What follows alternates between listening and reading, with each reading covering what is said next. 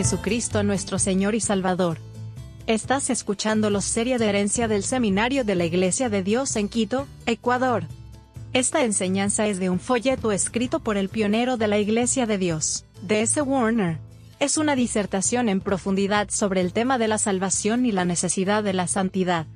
Esta serie es producida por el misionero Timoteo Downing. Estás escuchando la sexta parte de Salvación, presente, perfecta, ahora o nunca. La salvación proporciona la curación del cuerpo. Jesús, el Cordero de Dios, que cargó con el pecado del mundo, también, tomó él mismo nuestras flaquezas y llevó nuestras dolencias, Isaías 51, 4, 5, Mateo las 8 y 16, 17. Es, por tanto, un completo salvador del cuerpo de la enfermedad y del alma del pecado y sanó a todos los enfermos. Y Jesús recorrió toda Galilea, enseñando en las sinagogas de ellos, y predicando el Evangelio del reino, y sanando toda enfermedad y toda dolencia entre el pueblo. Mateo las 4 y 23. Y Jesús recorría todas las ciudades y aldeas, enseñando en sus sinagogas, predicando el Evangelio del reino y sanando toda enfermedad y toda dolencia del pueblo.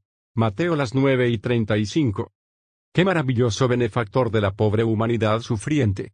Tampoco ha disminuido su amor y simpatía con el paso de los siglos, ni ha disminuido su poder y disposición para salvar y curar. De hecho, Él es Jesucristo el mismo ayer, hoy y por los siglos. Hebreos 13, 8. El mismo poder misericordioso de Dios que se manifestó al sanar a los enfermos en la mañana de esta última dispensación, fue diseñado para bendecir a la Iglesia del Dios viviente hasta el fin de los tiempos. Por lo tanto, fue redactado en la comisión final, y enviado por todo el mundo y hasta los fines del mundo, Mateo 28, 19-20. Y les dijo, Ide por todo el mundo y predicad el Evangelio a toda criatura. El que creyere y fuere bautizado, será salvo, pero el que no creyere, será condenado. Y estas señales seguirán a los que creen. Sobre los enfermos pondrán sus manos y sanarán, Marcos 16, 17-18. Estas señales siguieron a los apóstoles, como muestra la historia inspirada, y la misma curación milagrosa continuó manifestándose durante los siglos segundo y tercero, y gradualmente se extinguió en la pérdida de la espiritualidad a través de la apostasía. Pero con la reforma de la santidad bíblica también revivió, y en estos últimos días miles están siendo sanados de toda clase de enfermedades y miles de pobres pecadores que están oprimidos por las aflicciones, y contrayendo facturas de médicos que apenas pueden pagar, serían sanados sin dinero y sin precio, y también sin medicinas, si entregaran su corazón a Dios, y su caso en las bandas del gran médico, que vino a buscar y salvar a los perdidos y sanar a los afligidos. Él es el médico viviente y omnipresente en todas las familias de los santos. E invita a todos a depositar sus cargas sobre él.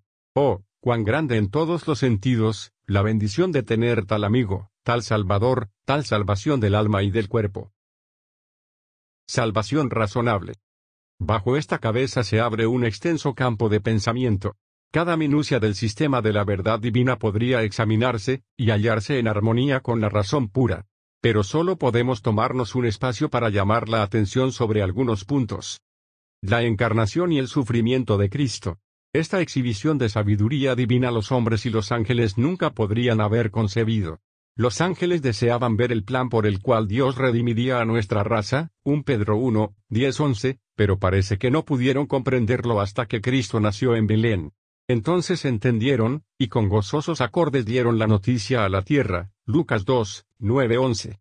Aunque la razón humana nunca podría haber dado a luz a tal plan, no obstante es perfectamente filosófico. Se habían quebrantado las leyes de un Dios justo e inmutable. La muerte, natural y espiritual, o la separación de Dios, era el castigo.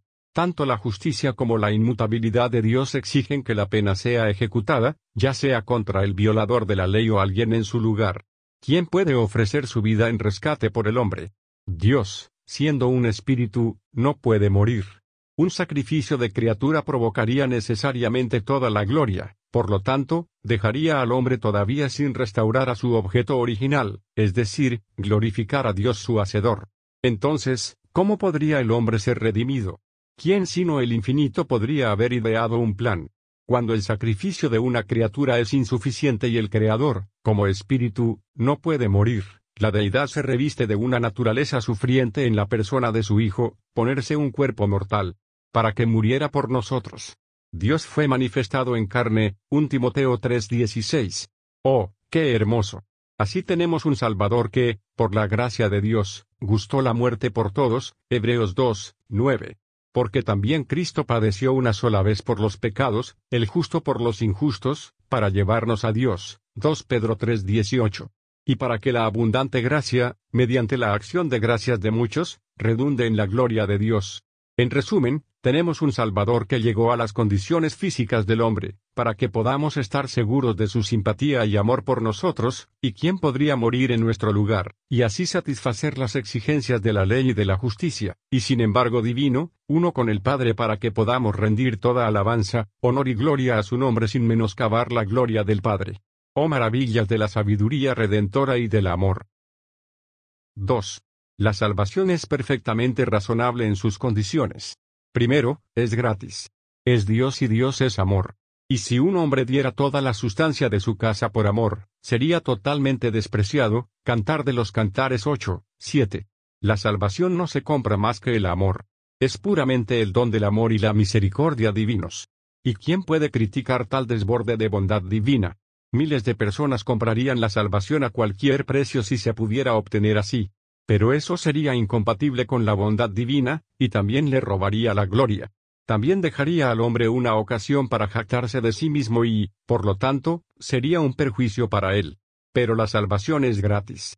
Entonces está disponible para todos los hombres, y Dios recibe toda la gloria, y la justicia y la razón aprueban el maravilloso plan. Como no se puede comprar con dinero, de la misma manera, no por obras de justicia que nosotros hayamos hecho, sino por su misericordia, nos salvó, por el lavamiento de la regeneración y la renovación del Espíritu Santo, Tito 3, 5, 6. Las buenas obras están excluidas de participar en la obtención de la salvación, por las mismas buenas razones por las que el dinero no es consideración. El arrepentimiento es la primera condición de la salvación significa un dolor piadoso por el pecado, confesar y abandonar para siempre el pecado. Arrepentirse es dejar de pecar en el futuro. El arrepentimiento es para vida, Hechos 11:18. Para salvación, 2 Corintios 7:10. Es seguro que llevará el alma al punto en que la fe capta el auge de la vida eterna. Es el regalo de Dios, al judío primero, Hechos 5, 3, también al gentil, Hechos las 11 y 18. La necesidad del arrepentimiento surge de la actitud incorrecta del hombre hacia el Creador y su Dios, deshonrando las obras del pecado. La rebelión de los impíos contra el gobierno de Dios provoca justamente su ira. Y el hombre tiene toda la culpa de la deplorable alienación entre él y su Hacedor. Porque, aunque ha luchado contra el Todopoderoso, ha blasfemado su santo nombre y pisoteado sus justas leyes, sin embargo, no se dejó a sí mismo sin testimonio, haciendo el bien, dándonos lluvias del cielo y tiempos fructíferos, llenando nuestro corazón de sustento y alegría. Hechos 14:17. Por tanto, es razonable que los hombres se arrepientan de sus pecados. Sí, la bondad de Dios te conduce al arrepentimiento. Romanos 2, 4. Vergüenza para el hombre o la mujer que puede respirar el aliento que Dios abre su mano de amor para darte. Isaías 42 2.12, Job 12.10. Caminar sobre su hermoso estrado, disfrutar de los rayos del sol que Él ha creado y vivir de acuerdo sus dádivas, y sin embargo vivir en pecado abierto a sus ojos. Oh, la terrible presunción de pecado, la vergonzosa ingratitud del pecador. Asómbrate, cielos, de la maldad de la tierra, Mil razones exigen el arrepentimiento de la humanidad rebelde. Primero, el Todopoderoso lo ordena. Juan comenzó las buenas nuevas del reino de los cielos en la tierra con el grito, arrepentíos. Y después que Juan fue encarcelado, Jesús vino a Galilea, predicando el Evangelio del reino de Dios, diciendo, Tu tiempo se ha cumplido y el reino de Dios está cerca, arrepentíos y cride en el Evangelio, Marcos 1, 14-15.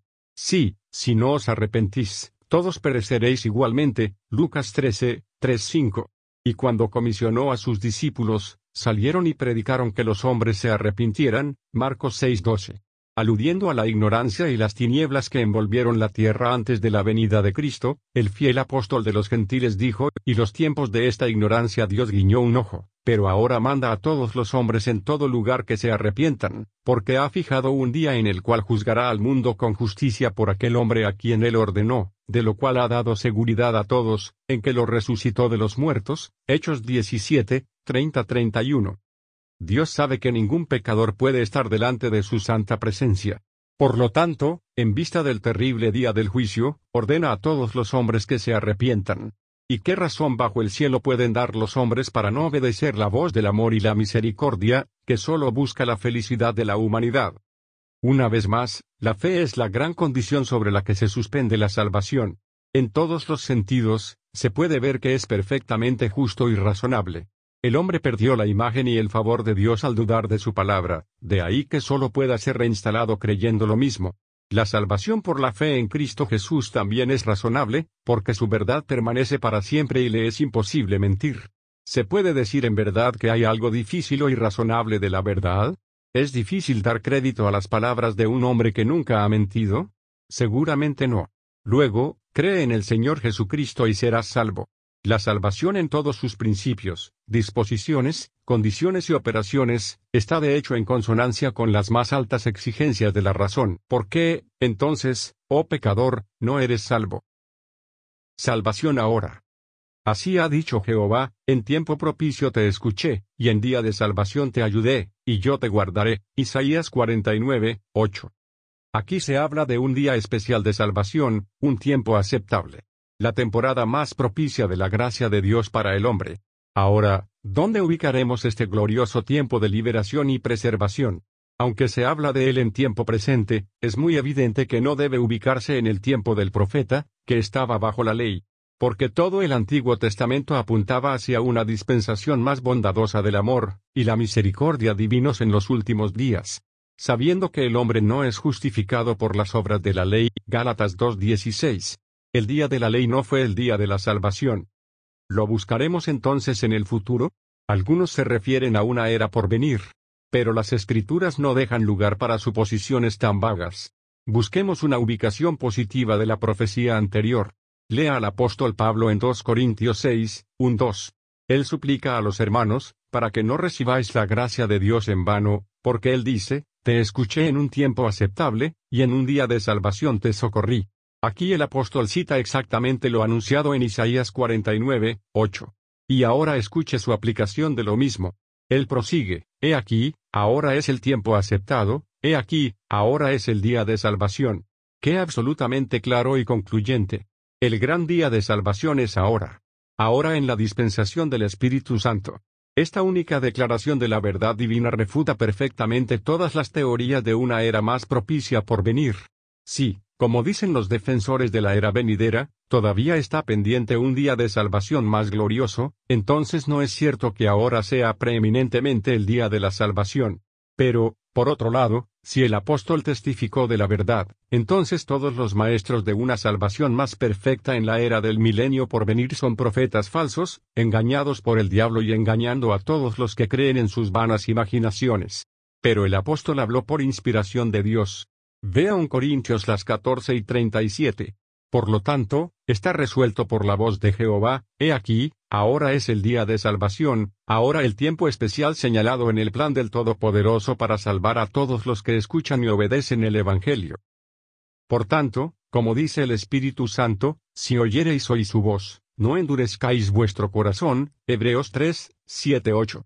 Aquí nuevamente, el tiempo especial de la salvación se define como hoy, y cuando escucháis la voz de Dios.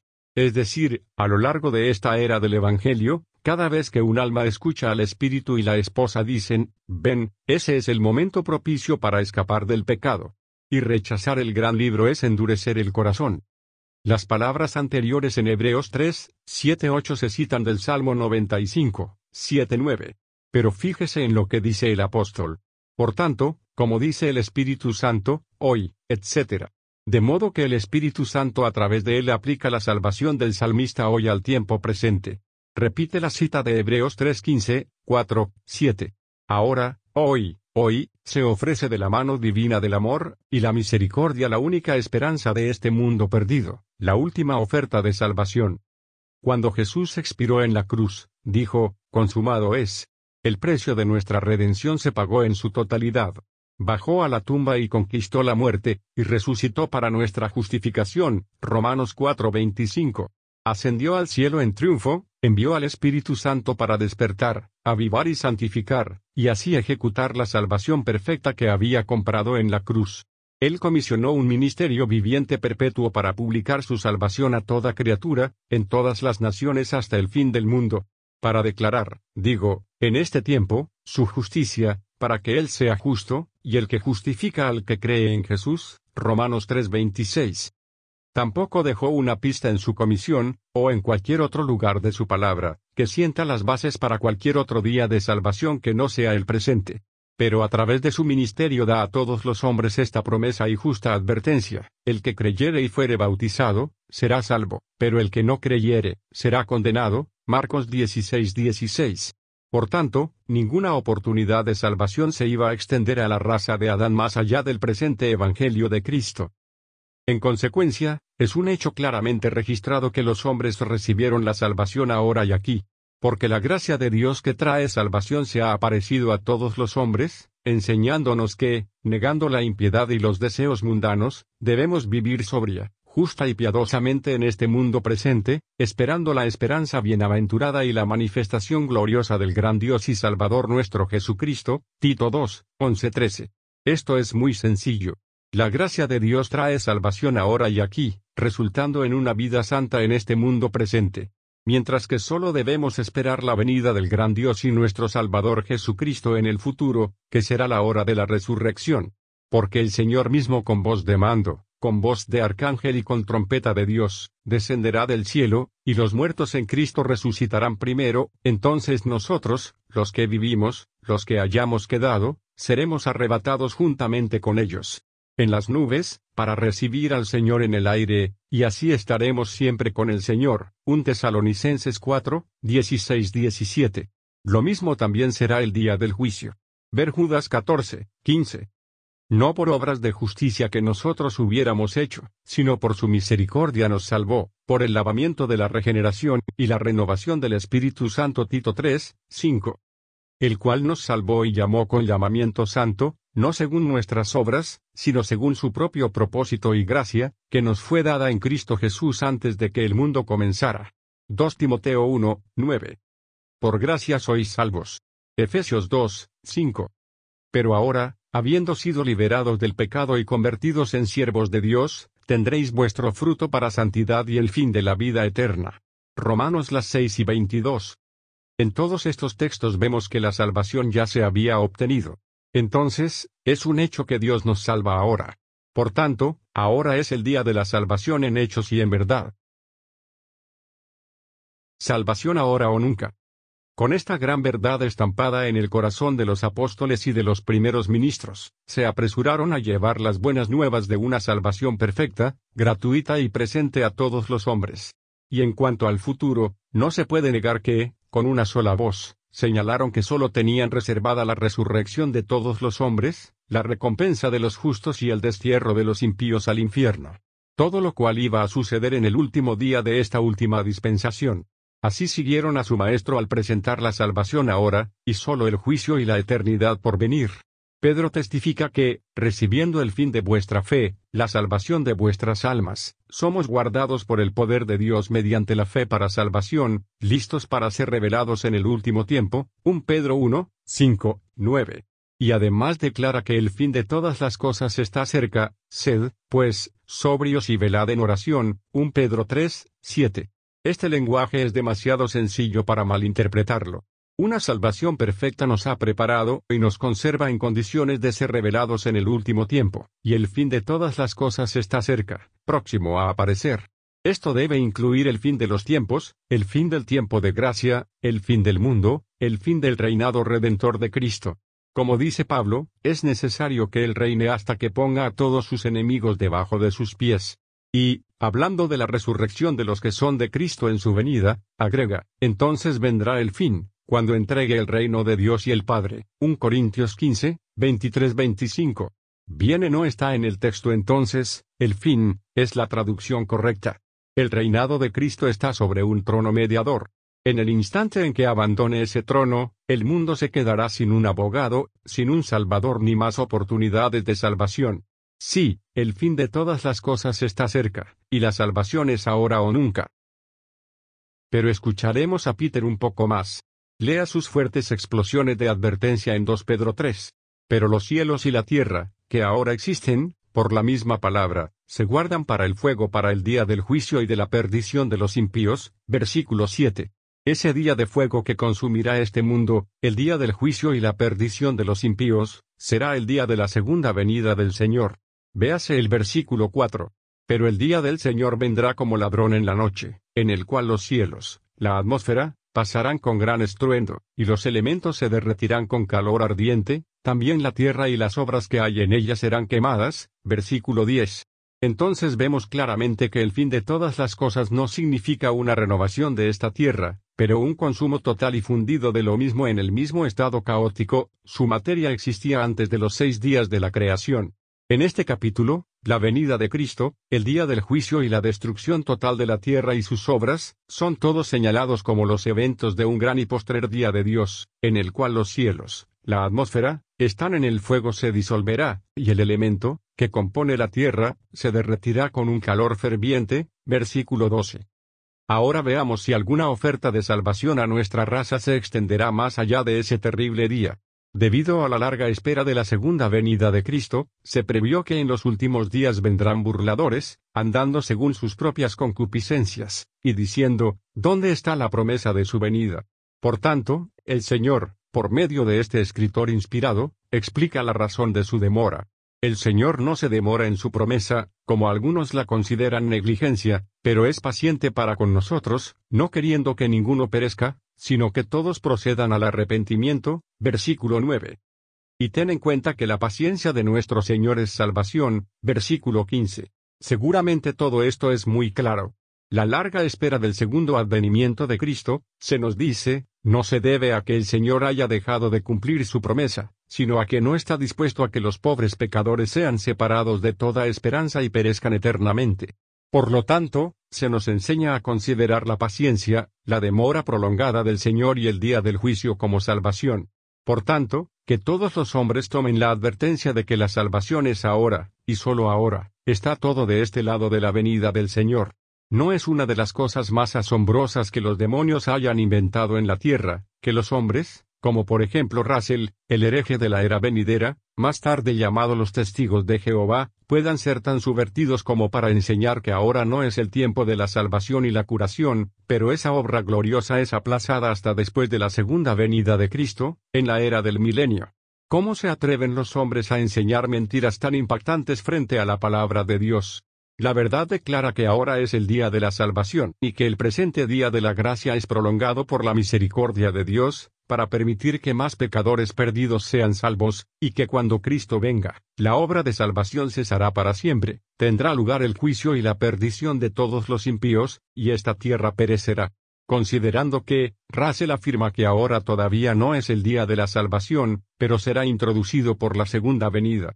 Oh lector, sea Dios veraz y todo hombre mentiroso, que impíamente disputa su palabra. Escuchemos ahora algún testimonio adicional del apóstol Pablo. Ni tentemos a Cristo, como también algunos de ellos tentaron, y fueron destruidos por las serpientes. Ni murmuréis, como también murmuraron algunos de ellos, y fueron destruidos por el destructor. Ahora bien, todas estas cosas les sucedieron como ejemplos, y están escritas para nuestra amonestación, sobre quienes han llegado los fines del mundo, 1 Corintios 10, 9, 11. Qué solemne esta declaración. Dios desde el principio ha impuesto, y fijado el tiempo del fin de este planeta. Una larga era ha sucedido a otra, hasta que hemos entrado en los últimos días de la avalancha de este mundo sobre nosotros, en la presente dispensación, los confines del mundo han caído. Y nos hemos acercado mil ochocientos años más cerca de ese fin final de lo que vivió el apóstol, y aquí estamos al borde de la eternidad. Solo un pequeño paso ante nosotros ha caído el fin del mundo. Oh, cuánto más pesada recae sobre nosotros la exhortación de Pedro que sobre la iglesia cuando fue escrita por primera vez. Entonces, viendo que todas estas cosas serán disueltas, ¿qué clase de personas debéis ser en toda santa conducta y piedad? Por tanto, Amados, procurando estas cosas, procurad ser hallados por él en paz, sin mancha y sin mancha. 2 Pedro las 3 y 11, 14. La felicidad o el dolor eternos dependen de la condición en la que la muerte o la venida de Cristo nos encuentre. Pero esto es lo que dijo el profeta Joel, y sucederá en los últimos días, dice Dios, derramaré de mi espíritu sobre toda carne, y tus hijos y tus hijas profetizarán, y tus jóvenes verán visiones, y tus ancianos soñarán sueños. Hechos 2, 16-17. Los últimos días de este mundo comenzaron con la presente dispensación del Espíritu Santo. Y sucederá, en estos últimos días, que todo aquel que invocare al Señor, será salvo. Versículo 21. La última vez está aquí y la salvación es ahora o nunca. Pero ahora, una vez en el fin del mundo, apareció para quitar el pecado mediante el sacrificio de sí mismo, Hebreos 9:26. Así se traduce en la traducción de Young, ahora una vez, al final de las edades. De modo que el sacrificio de Cristo por los pecados del mundo fue al comienzo de la última dispensación, el fin completo de los siglos, y nada más que la eternidad está ante nosotros. Así, el Emphatic Diaglot traduce, pero ahora de una vez por todas, al cumplirse las edades. Así que la presente era del Evangelio es la consumación de todos los tiempos, la culminación de todas las edades asignadas a este mundo. Por tanto, la supuesta edad del milenio es un engaño del adversario de las almas. Pero ahora es el día de la salvación, ahora o nunca. El mismo hecho se anuncia en un Pedro 1.20, el cual, en verdad, fue preordenado antes de la fundación del mundo, pero se manifestó en estos últimos tiempos para vosotros. Aquí nuevamente debemos concluir que si estos son los últimos tiempos, no habrá tiempo para ninguna salvación futura. Pero el tiempo y la salvación terminarán con la presente era del Evangelio. Concluimos con un testimonio muy positivo de Juan. Y el mundo pasa, y sus deseos, pero el que hace la voluntad de Dios permanece para siempre. Hijitos, es la última vez, y como habéis oído que vendrá el anticristo, aún ahora hay muchos anticristos, por lo cual sabemos que es el último tiempo, un Juan las 2 y 17 18. Como el tiempo de gracia acaba con el tiempo, y la salvación con el tiempo de gracia, y el apóstol inspirado declaró positivamente que sabía que esta era la última vez, se sigue, con absoluta certeza, que ahora mismo, bajo la abundante gracia de Dios, nuestra raza está disfrutando de su última oportunidad de salvación, y este mundo está atravesando su última época. Por tanto, he aquí ahora, sí, ahora es el día de salvación. Ahora, oh pecador perdido, sé salvo. Debe ser ahora o nunca.